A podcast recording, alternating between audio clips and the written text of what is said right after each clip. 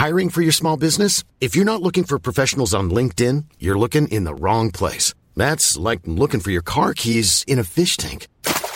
LinkedIn helps you hire professionals you can't find anywhere else, even those who aren't actively searching for a new job but might be open to the perfect role. In a given month, over 70% of LinkedIn users don't even visit other leading job sites. So start looking in the right place. With LinkedIn, you can hire professionals like a professional. Post your free job on linkedin.com slash people today. Qual o foco central de Apocalipse? Primeira parte. Comentário de Mari Persona. Um, dois, três.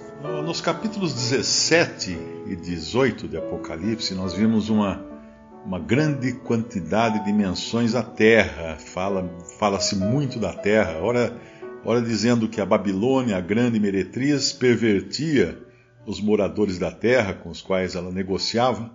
Ora, dizendo que os habitantes da terra tinham grande apreço por aquela que era a mãe, ou que será a mãe de todas as abominações.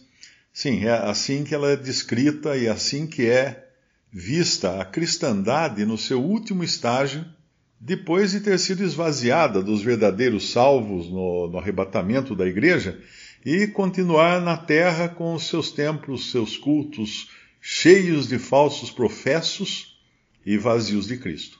Depois de, no capítulo 18, o anjo proclamar: Caiu, caiu, a grande Babilônia se tornou morada de demônios covil de todo espírito imundo, esconderijo de toda ave imunda e odiável. Isso está no versículo 2 de Apocalipse 18. O capítulo 19 de Apocalipse abre com uma cena no céu, falando de uma grande voz, de uma grande multidão que dizia: Aleluia, salvação e glória e honra e poder pertencem ao Senhor nosso Deus. E aí segue descrevendo o regozijo no céu pela queda da falsa noiva de Cristo. Então, repetindo, ao falar de Babilônia nos capítulos 17 e 18, tudo tem a ver com a terra. Ao falar dos redimidos no capítulo 19, tudo tem a ver com o céu. De repente, o regozijo pelo julgamento de Babilônia, que se estende do versículo 1 ao 6 de Apocalipse 19, dá lugar a um outro motivo de alegria, as bodas do cordeiro, cuja esposa já se aprontou. A ela é dado que se vestisse de linho fino, puro e resplandecente, porque o linho fino são as justiças dos santos. É o que fala aí nessa passagem. Esse regozijo pleno só, só foi possível depois que o Senhor lidou com aquilo que manchava o seu nome na face da terra, a saber, a falsa noiva Babilônia e com todos também os que por durante séculos haviam uh, feito do mundo a sua esperança na busca do, por controle, por poder. Assim é o triste fim dessa, dessa Babilônia que é a representação, o último estágio do, da, do testemunho cristão sem Cristo na terra. O versículo 7, então, de Apocalipse 19, fala que as bodas são do cordeiro.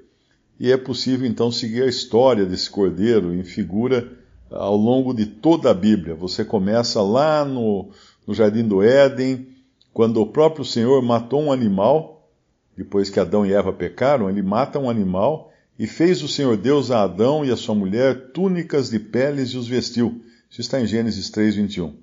Com isso, ele anunciava ali, o Senhor anunciava ali, o cordeiro que um dia viria a morrer por causa do pecado do homem não, não fala, ali não nos é dito que animal era aquele, mas como nós vemos a preferência dos sacrifícios por cordeiros ao longo de toda a Bíblia, nós podemos deduzir que era este o animal que prefigurava Cristo. Aí em seguida, na continuação ali de Gênesis, nós vemos que um dos filhos de Adão, de Adão e Eva, Abel, que seria morto depois por seu irmão, ele também trouxe dos primogênitos das suas ovelhas e da sua gordura e atentou o Senhor para Abel e para a sua oferta. Gênesis 4, 4. Agora fica mais fácil até de entender que o sacrifício foi de um cordeiro, porque ele traz do seu rebanho, né? Os animais que tinham no rebanho eram, eram ovelhas e cordeiros.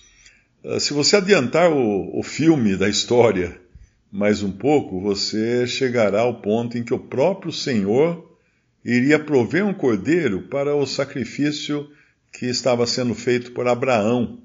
E assim aquele cordeiro que o Senhor provê ah, acabaria substituindo o filho de Abraão, Isaac, o filho de Abraão. E segue-se então o cordeiro que é sacrificado em cada casa dos hebreus no Egito, cujo sangue foi passado nos batentes da porta naquela noite fatídica né, da, da Páscoa. Páscoa significa passar por cima. Quando o anjo do Senhor passaria por cima das casas onde ele observasse o, o sangue, e assim ele pouparia as famílias naquelas, naquelas casas cujas portas ele visse o sangue.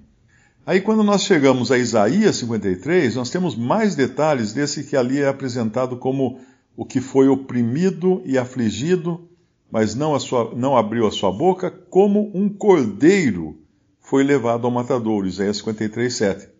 E quando João Batista inaugura o seu, o seu ministério na terra, ele aponta para Jesus e diz: Eis aqui o Cordeiro de Deus.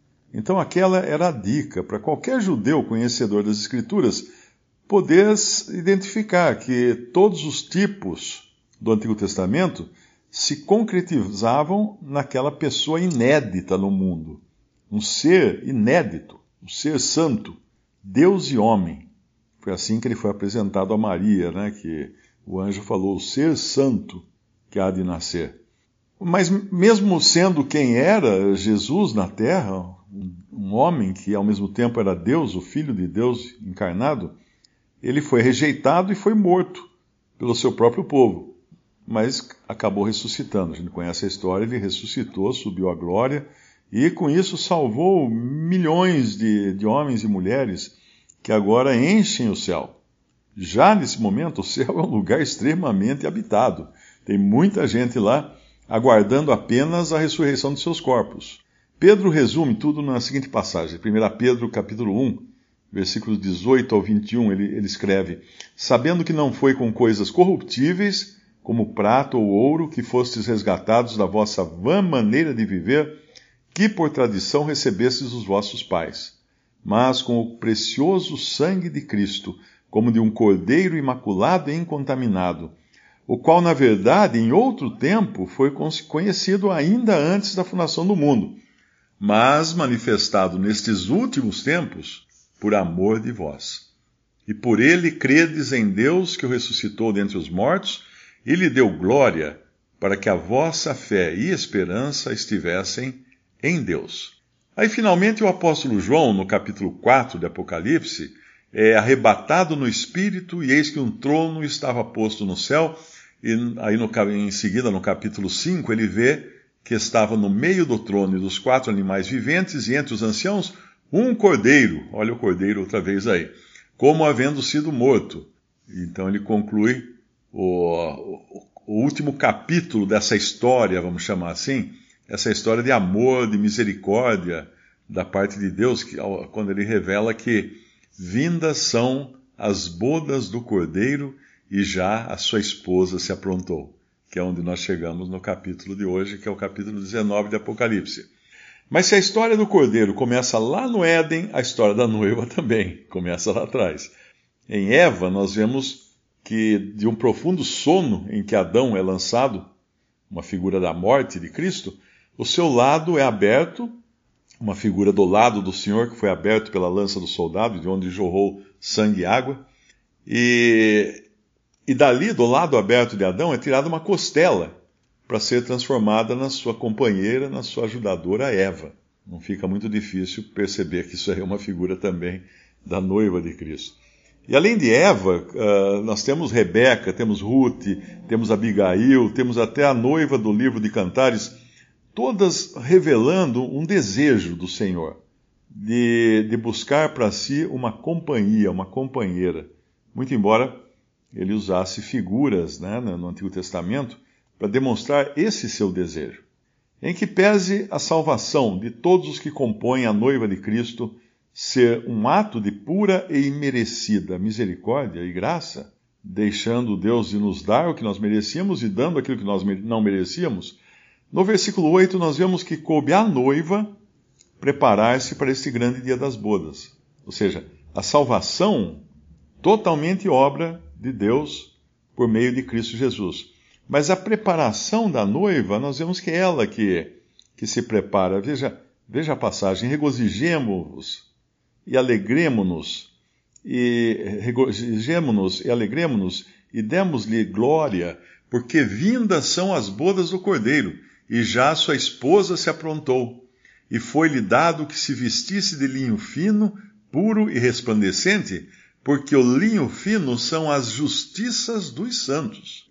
As justiças dos santos são o linho fino. Isso está em Apocalipse 19, versículos 7 e 8 também. As justiças dos santos são os fios do tecido do vestido da noiva. E, é, quer dizer, tudo que os santos fizeram para Cristo e sofreram por Cristo fazem parte desse, da urdidura, né, da, desse tecido que é o, tecido feito com as justiças dos santos. Isso equivale a dizer que a mesma cristandade que tanto perseguiu os verdadeiros cristãos ao longo dos séculos, terá, sem saber, estimulado os santos a perseverarem na sua fé, tornando ainda mais valioso esse linho fino, puro e resplandecente.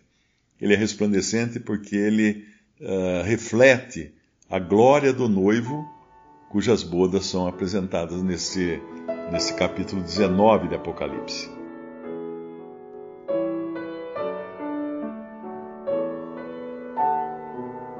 Visite respondi.com.br. Visite também 3minutos.net.